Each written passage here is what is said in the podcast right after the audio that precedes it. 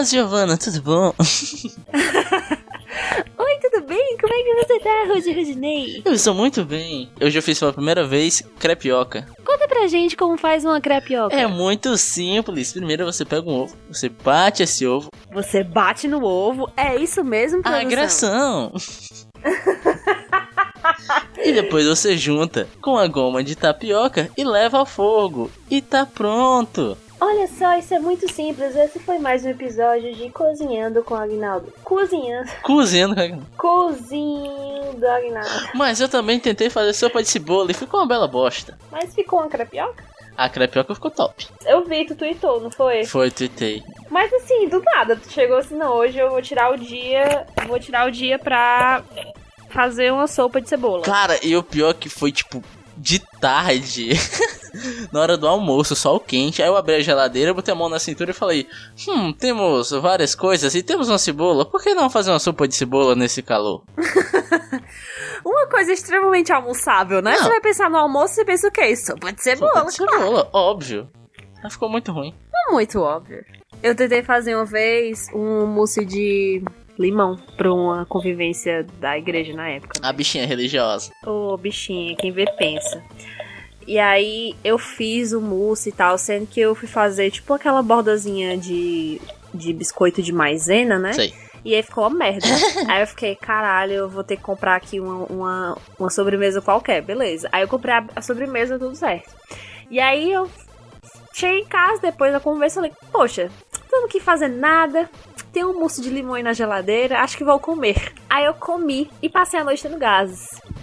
Aí eu pensei, caralho, ainda bem que esse mousse não foi para a convivência. Porque senão seria uma noite de gases. Mas a noite de gases abençoada, olha só.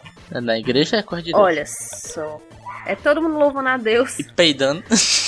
E peido. Nossa, que delícia. Nossa, é mais que assustador que aquela cena do Kingsman 1, tá ligado? Meu Deus do céu. Cara, eu, eu fiz um negócio que deu certo. Eu fiz outro negócio que deu certo além da crepioca. Eu vi. O YouTube pra mim serve pra pesquisar receita. Aí quando eu tô só em casa, porque assim, eu só exponho o risco à minha pessoa. A minha família eu deixo ela isenta, né? Aí eu testo comigo primeiro. Total. Grandes poderes e grandes responsabilidades. Exatamente. Aí eu vi uma receita de um pudim de prestígio. Do nada. E aí, tu fez? Ah, não. Eu, eu só tinha metade da receita que era a parte do coco. Eu falei, vamos fazer a parte do coco e vamos ficar com um pudim de coco, né? Aí eu fiz, Tá bicho. né? E ficou muito bom, cara. E é muito fácil. Cara, como assim? Eu não acredito não. Arrasou. Cara, ó, ó, vou passar outra receita, ó. É uma caixinha de leite, creme de leite, né? Hum. Uma caixinha de leite condensado. Você junta as duas no liquidificador Certo. e junta uma, Ah. uma, uma garrafinha, uma latinha, acho que vem de garrafa de leite de coco. Junta isso, bate, bate, bate, bate, bate, bate, bate por um tempo. Aí quando tiver bem homogêneo, você junta esse coco ralado.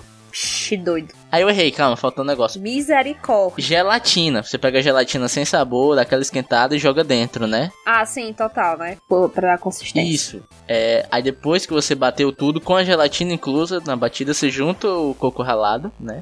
Coloca na forminha. Hum. Eu não tinha forma. Aí o que eu fiz? Eu coloquei dentro de um pote de sorvete. Por que não, É, né? tava Pode lá. sorvete serve pra, serve pra tudo. Pra botar pudim, pra botar sorvete, pra botar feijão. Então, você usa. Aí eu coloquei lá e botei pra gelar. E bicho, ficou muito bom, meu irmão. Meu brother. Aqui é, é- A gente tem que criar uma, uma nova sessão de culinária com o Rudney. Mas tu sempre se interessou por culinária? Vem cá, conta pra gente, Rude. Você sempre se interessou por culinária? Você sonhou em ser cozinheiro? Olha, eu lembro, eu tinha apenas 6 anos de idade. Eu estava contemplando o pôr do sol em Guaramiranga. Mentira, nunca foi a Guaramiranga. Uh, tava de bobeiras lá em Guaramiranga. Não, cara, é porque eu sempre falo isso que cozinha pra mim é magia. É magia. É uma coisa que o ser humano faz que é mais próximo de magia. Você pega os ingredientes, junta numa panela, coisa o negócio, e sai um negócio, outro negócio bom. E é o tipo de magia que nem todo mundo sabe fazer, então parece bem magia mesmo. Tipo assim, o bolo que eu vou fazer com a mesma receita vai ser totalmente diferente do bolo que você vai fazer. É, cara.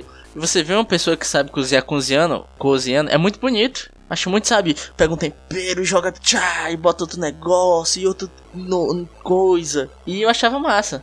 O máximo que eu cheguei desse tipo de ousadia culinária foi em miojo. Quando eu era criança, eu comia muito miojo. né? Dentre várias outras porcarias. E aí tinha vezes que eu inovava, né? Eu não, vou fazer uma coisa diferente, vou botar um requeijão, vou botar aqui um orégano, vou botar aqui um, uns pedaços de salsicha. E esses eram os meus experimentos. É um clássico, é um clássico. Miojo com salsicha. Eu acho que é, é a partir do miojo que você se descobre na vocação ou não, né?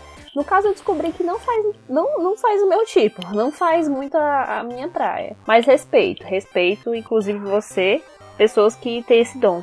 Eu tento ganhar pela insistência. Que tudo que eu faço fica um pouco ruim, mas eu continuando ruim, eu vou tentando fazer. É porque insistência é ingrediente do. É, é o famoso talento, né? O que, que as pessoas chamam de talento, a gente diz de, a gente chama esforço. É, olha só que, que bonito. Olha só, motivacional. Sabe uma coisa da infância que eu também fazia muito? Hum. A galera lá do, do, do Nerdcast, o Azagal chama de pavê de copo, né? Sabe o que é o conceito de pavê de copo? Sim, é pavê ou é no copo, pai? Ah, eu sei do bolo do copo. Não, o Azaghal ele fala que pavê de copo é tipo, você pega o várias bolachas, mistura com algum líquido para fazer uma liga, uma argamassa. Sim, nossa, eu faço isso demais, mas prossiga. Não, é tipo, tem vários, né? Você pega um, um copo de café, enche de bolacha, mexe até a bicha dissolver e fica, virar uma argamassa. Mas quando eu era criança eu fazia muito assim: leite em pó, Nescau, água, misturava e você tinha chocolate. Arrasou. Mas você já ouviu é, a palavra da banana amassada com creme cracker? Caraca. E leite em pó. Sim, sim, sim. Só que melhor que o creme cracker era com bolacha maisena. Você quebrava, jogava em cima. Porra. Cara, assim, sucesso. Mas isso foi uma surpresa pra mim, porque assim, creme cracker, não sei você, mas eu sempre associo com coisa salgada, né? Tipo, vai tomar café, creme cracker, bota manteiga, requeijão, sei lá. Aí tal dia eu tava com, com esse meu amigo e aí ele foi. Ele pegou a banana, amassou, até aí tudo bem, né? Aí ele tá hora, quer ver que uma coisa quero, não sou cega. Aí ele pegou assim o creme cracker e amassou assim na minha frente e botou dentro da banana. Eu fiquei, que porra é essa? What? Que heresia! Ai meu Deus, você está. Você está brincando com o equilíbrio do universo. pra mim é que nem você botar açúcar dentro do pão, entendeu? Não faz o mínimo sentido. Ou então. Feijão, tu já ouviu falar dessa história? Do povo que bota feijão dentro do pão? Já, acho um pouco nojento. Eu acho trinojento, acho sem noção. Eu não entendo como é que uma pessoa dessa consegue cagar num dia. Eu acho um absurdo. Acho que não deveria existir. As pessoas, elas têm que ter esse senso, né, de... De, equilíbrio. olha, tem coisas que dá pra fazer, mas tem coisas que você pode romper com tempo e espaço, entendeu? Então, não arrisca, porque isso pode afetar a vida de milhões e milhões de seres humanos. Eu lembrei de uma parada que agora é o meu vício atual. De, sabe, você acorda de madrugada, não tem nada para comer. Sabe o que, é que eu faço agora? Fala. Saca um pão, aquele pão que sobrou ali. Ninguém quis ele, ele ficou boiando. Eu pego esse pão, eu abro, eu passo maionese, salpico páprica picante, fecho e como. É muito bom. Caraca, Luiz, do nada. Se tu fizesse isso, botando, sabe o que? Tu bota orégano e aí tu bota no forno. Hum. Aí eu acho que ficaria massa. Ficaria show de bola. Eu já faço isso com pão, aquele pão que já tá duro de, de três dias, sabe? Aí você já aproveita que ele tá duro e faz a torrada. Sim, porra, é muito bom.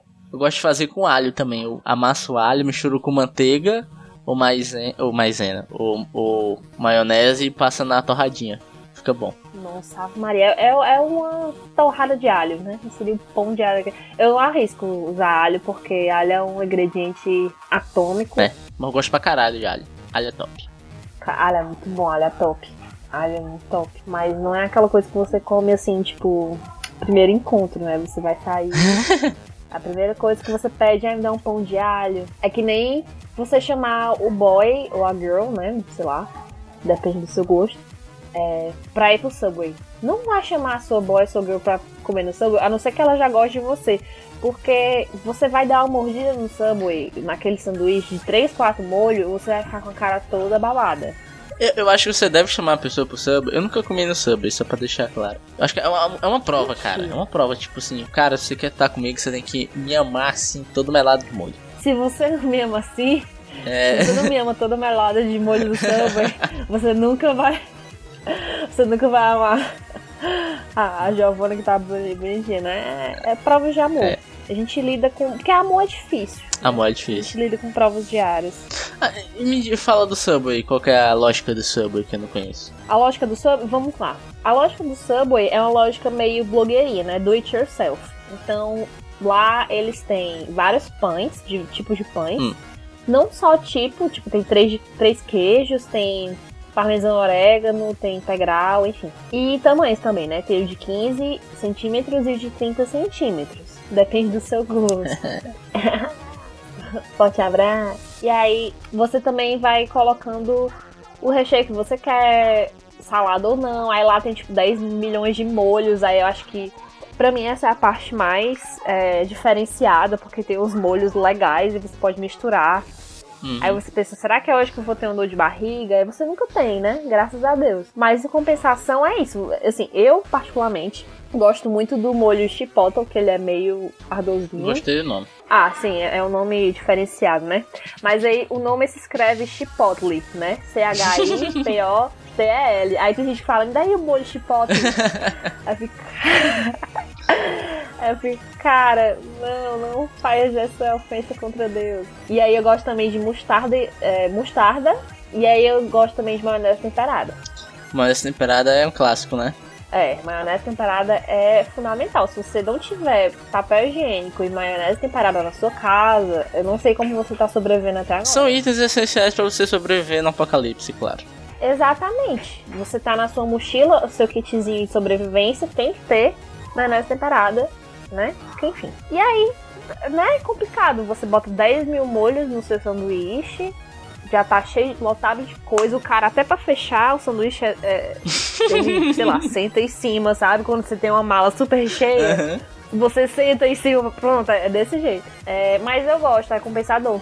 Porque, assim, tipo, tem um baratíssimo, baratíssimo, bar barato, que é tipo 8 reais. Sendo que se você botar muita coisa, é uma refeição. Assim, pelo menos pra mim já me supre. Cara, eu, eu, eu gosto do conceito, mas eu sou uma pessoa muito indecisa. Dizem que isso é coisa de libriano. Talvez converse comigo, mas o lance é que, tipo, se eu tiver muitas opções, eu, eu fico muito perdido. E eu sempre percebo que o atendente, ele tá me julgando, sabe? Você vai na sorveteria, aí tem vários sorvetes, aí o cara, qual que você quer? Aí você fica, caralho, meu irmão, e agora? Tipo, tem chocolate, tem flocos, tem tiririca, tem... Aí eu fico, meu Deus, e agora? E eu, Tiririca. É, eu queria um sabor tiririca com mastrogil, é, mas aí você bota o molho da mastupitado, tá? Mas só um pouco. Tu saca do, do tiririca? Isso é nossa cearense ou tem em outros cantos do tiririca? Não, pera, tu tá falando sério, existe um sorvete chamado tiririca. Tá bom, tá tiririca, que é um azulzinho. Mentira! Caraca, tu não sabia? Que fosse frescura. Eu achava que fosse, tipo, brincadeira de nome de esmalte, se liga? Eu tô passada. Não existe. Me dá um tiririca aí, cara. É um, é um sorvete azulzinho. Eu não, eu não consigo identificar o gosto daquilo, sabe? Eu não sei porque é tiririca. Eu tenho uma teoria do porquê é tiririca. Confabule, por favor. É, tu lembra dos ovos do tiririca? Dos- Olha, faz muito tempo que a gente se relacionou, entendeu? Eu não consigo lembrar, assim, logo de cara, que tá exigindo muito a minha memória. Assim, aquela noite também tava escuro, não tinha como identificar direito a cor. Cara, mas é. Os ovos de tiririca é, no- é um cordão com duas bolinhas na ponta. Que você fica jogando pra cima e pra baixo, elas ficam se batendo. Até ela pegar na sua mão ou na sua cara e abrir um corte. Aí o pessoal chamava dos ovos de tiririca. Deus, isso é, é tão errado. É tão errado. Se tivesse uma terceira pessoa assim, olhando essas frases no contexto, não, você nunca vai falar dos ovos de tiririca, você pega duas bolas e tem um negócio na bunda e você estica e bate na sua cara. Minha nossa senhora. Mas o lance dos ovos. Fora de contexto. O lance dos ovos do tiririca é que geralmente as bolinhas eram azuis, tal qual o sorvete. Então a minha teoria é essa. Hum. Tá ficando muito mais errado, né? Ai, meu Deus. Eu só espero que não venha com uma surpresa especial, né? O sorvete você vai tirar assim lá e tem uma, uma- duas bolas. e- É tipo a premiada, né? Sorvete premiado. Caraca. Eu só lembrei daquele episódio sobre pênis. É. E a gente pergunta, a gente discutiu sobre o fenômeno da. É, o Blue Balls, né? É, o Blue Balls. Tá aí. Nossa. Porra. Tu- tá tudo. Tá tudo se entrelaçando agora. Sorvete de, de Blue Balls. Tiririca. Bu... Cara, Aguinaldo. Aguinaldo. Tudo linkado. Tudo se casa. Tudo... É efeito borboleta. Tá tudo conspirado. Não tá entendendo. Sim. Percebeu que a gente gravou, tipo, Sim. um especial do Agnaldo aqui? Vamos, 18 vamos usar isso aqui, viu? Ah, ei, me diz, Hum. é, cantos aleatórios que tu viu no Agnaldo. Porque eu lembrei agora que toda vez que eu saio numa ruazinha perto de casa pra ir pro trabalho, que é Rio Grande do Norte, que é uma rua, não um estado, tem um nome de um auto, é, de um loja de automóveis, né? Que é Agnaldo Automóvel, uma coisa assim. Aí eu sempre tenho vontade de bater foto, mas eu tô no trânsito. Aí fica É, difícil complicado. bater a foto porque eu posso sofrer um acidente. Eu acho que o Aguinaldo que mais me persegue é o Padre Aguinaldo. Mentira! Ele existe? Ele não só existe, como ele tem um podcast. Mentira! Sim. Cara, eu acho que eu acho que achamos o local onde Agnaldo tanto se esconde. Ele estava no convento. Ele estava no Ele tava seminário, no retiro, né? Ele estava em retidão, ele virou um monge, eremita. Ele virou um servo de Deus. É, bicho. É, é, aí, tipo, se você Tá. googar. Googar não, se você pesquisar no seu agregador de podcast Aguinaldo, aí vai ter nós, o Aguinaldo, e vai ter o Padre Aguinaldo. Eu queria muito, eu queria muito, sabe, um, um fiel dele. Pois eu vou procurar o podcast do meu padre, aí cai na gente, tá lá a gente falando de pênis durante duas horas.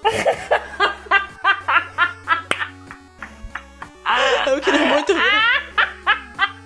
Eu queria- Aquele episódio do Mil Legalzão que ele foi. Ele virou freira, se liga. Aquele episódio, se fosse o primeiro episódio que a pessoa escutasse, seria perfeito. O cara tá procurando uma missa, uma iluminação divina, saca? Aí ele vai no episódio onde a gente faz referência a Naruto e, É. e. Enfim, tá tudo entrelaçado, entendeu? Deus é Ah, Naruto. mas Narutinho é religião, cara. Você ser naruteiro é quase religião. Narutinho é religião mesmo. É engraçado falando de Naruto agora, já que você também é naruteira, que nem eu. É, eu lembro Hum. nas internets que o lance do pessoal era Lost, né? Ficar teoria de Lost, né, tal. Aí agora é Game of Thrones, quem são os caminhantes brancos. O meu momento de ter Hum. isso foi com o Naruto. Bala? Mas como foi isso? Criaram teorias do quê? Não, porque assim, eu comecei a assistir Naruto, aí juntou outras galeras pra assistir Naruto, né? Outros amigos meus. E a gente viciou em Naruto, a gente era muito naruteiro, saca? Aí chegava no colégio, Meu Deus. chegava no colégio, o cara, pô, meu irmão, assisti aquele DVD daquele episódio tal, aí começava a- a surgir umas teorias, tipo, eu acho que o pai do Naruto é o vilão da parada, saca? Aí, nossa, faz todo sentido, mano. Um grupo de estudos Sobre Naruto. da teoria. De teoria sobre Naruto. Meu Deus. Cara, Rudinei, tu só tá fazendo a podosfera aumentar ainda mais. Eu vou criar um podcast chamado Naruto. É o Nicolas. Escuta, Nicolas. Forte abraço. Era um grupo de estudo aplicado de Naruto que a gente tinha, quase. Um grupo de estudo aplicado a Naruto é- o Gen. Jan. É, Jean. Jean. Passei foi tempo tipo, caraca, eu queria uma bandana, doido. Seria massa ter uma bandana do Naruto, mas eu nunca tive coragem de chegar porque eu era uma criança, né? Nunca tive coragem de chegar pro meu pai e falar assim: "Pai, eu quero um presente". O que é, meu filho? Uma bandana do Naruto. Eu, eu nunca eu nunca quis presenciar os olhos do meu pai se preenchendo de decepção, sabe? Tururu, tocando Seven of Sorrow assim no final. Ele, meu Deus, onde foi que eu errei? Meu filho é um otaku. Oh, meu Deus do céu. Ei, caraca. Não foi essa educação que eu te dei. Foi que eu- Vai ler o pornão, cara. Vai, acessa aqui o Xvideos. Sai dessa vida de otaku. Aí ele liga assim pra esposa dele, amor. Caralho, Dessa pessoa a gente criou nosso filho de forma errada. Eu lembro que, tipo, você tava lá naquela fase de começar a se interessar pelas menininhas ou os menininhos. Aí eu, eu lembro de uma menina que Hum. falou, tipo assim: É, eu não fico com fulano de tal porque ele só fala de Naruto. Aí eu. Não era comigo. mas eu escutei essa frase solta assim, fiquei tipo, caralho, velho, podia ser eu, doido. Puta merda. Aí tu nunca vai assistir Naruto, depois assim. Não, que é isso, eu me mantive fiel até os filhos do Shippuden, que aí. Arrasou. Chegou nos fillers do Shippuden, eu falei, cara, esse relacionamento tá muito abusivo, velho. Não dá pra manter. Desculpa, Naruto. Meu Deus, Naruto Shippuden. Os filhos de Naruto Shippuden são um verdadeiro relacionamento abusivo. Porque, caralho, eu acho que a metade do, de todos os episódios é só de filler. E é um filler mal feito, bicho. Se fosse um filler Sim. bem feito, mas são uns filler muito mal feitos. Tá que pariu. E o lance é que, tipo, a história ia começar a se desenvolver, ia começar a ficar massa e filler. Aí tu fica, caralho, meu irmão, volta, velho, pelo amor de Deus. Volta em nome de Jesus! E o pior também é que, assim, Naruto tem um bocado de personagens. Vários personagens logo do, na época de criança. Personagens super interessantes e você, caramba, poderia desenvolver uma história muito massa por trás deles. Mas não. O estúdio prefere criar fillers com, uma, com novos personagens que só vão aparecer em cinco episódios, ninguém liga, entendeu? E que eles são, tipo, aleatórios. Que liga, entendeu? Então, assim, beleza, vamos botar filler? Vamos botar filler. Mas pelo menos vamos botar filler de personagem que a gente, a gente se interessa, pelo amor de Deus. Não vamos criar gente nada a ver. Aí fica enchendo a gente o saco. Aí, realmente, tanto que o, no Shippuden, eu li o mangá, os últimos mangás, pra poder saber o final. Porque se eu fosse esperar o episódio sair, detalhe, eu li o mangá e sabia o final, isso era em 2000, 2000 e, e sei lá, 2014, 2015, 2016. Os últimos episódios de Naruto foi tipo ano passado, sabe? Caraca, bicho. É muito absurdo. Foi muito tempo pra acabar, muito tempo pra acabar mesmo. E foi uma enrolação desnecessária, porque todo mundo já sabia do final há muito tempo. Sim. Eu lembro que eu, eu nunca fui muito de ler mangá, não. Gostava de assistir os animes. Mas teve dois mangás que eu li que foi, foi, foi forçado. É, foi o do Bleach e o do Naruto. Eu li forçado porque é o seguinte, eu fazia um curso de, de, de, de informática, né? Aí tinha um módulo do curso que era internet. Aí que era, era tipo 4 horas de curso num domingo de manhã. Caralho, meu brother. No domingo, de, Domingo manhã. de manhã. O lance do módulo de internet que você tinha que ir pra lá e ficar navegando nas webs. Aí o cara ligava o computador e falava, faz o que tu quiser. Só que o computador do canto que eu fiz o curso era uma merda, era uma bosta. A gente tentou, eu e eu e um colega meu, a gente tentou levar CS pra ficar jogando e não rodava CS, bicho. Meu Deus do céu. Aí a nossa diversão era ler Bleach e Naruto, que eram as únicas coisas que a gente conseguia. Aí todo domingo. A gente tinha o domingo da semana pra ler Naruto. Meu Deus do céu. É aquele horário que você reserva pra rezar, né? Exatamente. Domingo, domingo dia de missa, viu? Religião. É, domingo, dia do Senhor, ou seja, domingo, dia de louvar a, a Naruto. Falar em Naruto e coisas inconvenientes. A gente, a gente começou com receitas e aí parou em Naruto e, e bolas azuis. Tudo bem, tudo bem, eu respeito a nossa, nossa eloquência. Um amigo meu me mostrou um dia, um, um dia desse. Uma música que faz cover daquela música, daquela abertura do Naruto Shippuden, que é We are fighting Eu sabia cantar tudo. Aí é, é uma música que a letra é sobre um pau. o cara se gabando sobre o pau dele. Ah, meu pau é tão grande que parece que vai dobrar. Meu pau é, é enorme, vai do- é, dar a volta em toda a minha cintura. Aí, tipo, tem uma parte que é tipo. Senta no meu. Senta em cima de mim. Que eu ativo o modo sem mim. O cancioneiro brasileiro é muito bom, né, bicho? Puta que pariu. Brasileira, internet. E são, são duas coisas que, quando misturadas, trazem obras audiovisuais, entendeu? Muito boas, muito boas, muito boas. Eu vi essa música, eu fiquei, caramba, hoje eu vou ser feliz. Hoje é o dia pra ser feliz. É hoje, né? Eu não queria ter esse- essa genialidade, assim. Isso é coisa de gente É gênia. coisa que você olha e pensa, porra, eu queria ter escrito essa rima, saca? Enquanto isso, a gente tá aqui gravando um, um episódio de podcast fora de planejamento, mas que deu certo, eu acho. Pô, t- eu tô tentando pensar em um- uma frase de Naruto e não vem nada na cabeça. Posso dizer que esse é meu jeito ninja de ser, da Tebayo. Esse é meu jeito ninja de ser. Ninguém nunca foi. A minha vida é fazer Orochimaru Oscar o parceiro. Antes de acabar, eu queria só salientar que o Sasuke é um otário da porra. O Sasuke, ele é um baitinga. O Sasuke, ele... Todo personagem Sasuke de anime é um otário. Tipo, o Sasuke do Boku no Hero é muito... Caraca, velho. Parece ser coincidência, eu acho que não. Eu acho que foi por inspiração. É. Vamos encerrar esse episódio com uma batida. Solta a batida. Vai. Fé em Deus, DJ. Ricky, Ricky, yeah. Wico, wico, wico. É o Diplo, viu? É o próximo Diplo. Ai, vamos parar a gravação. Caraca.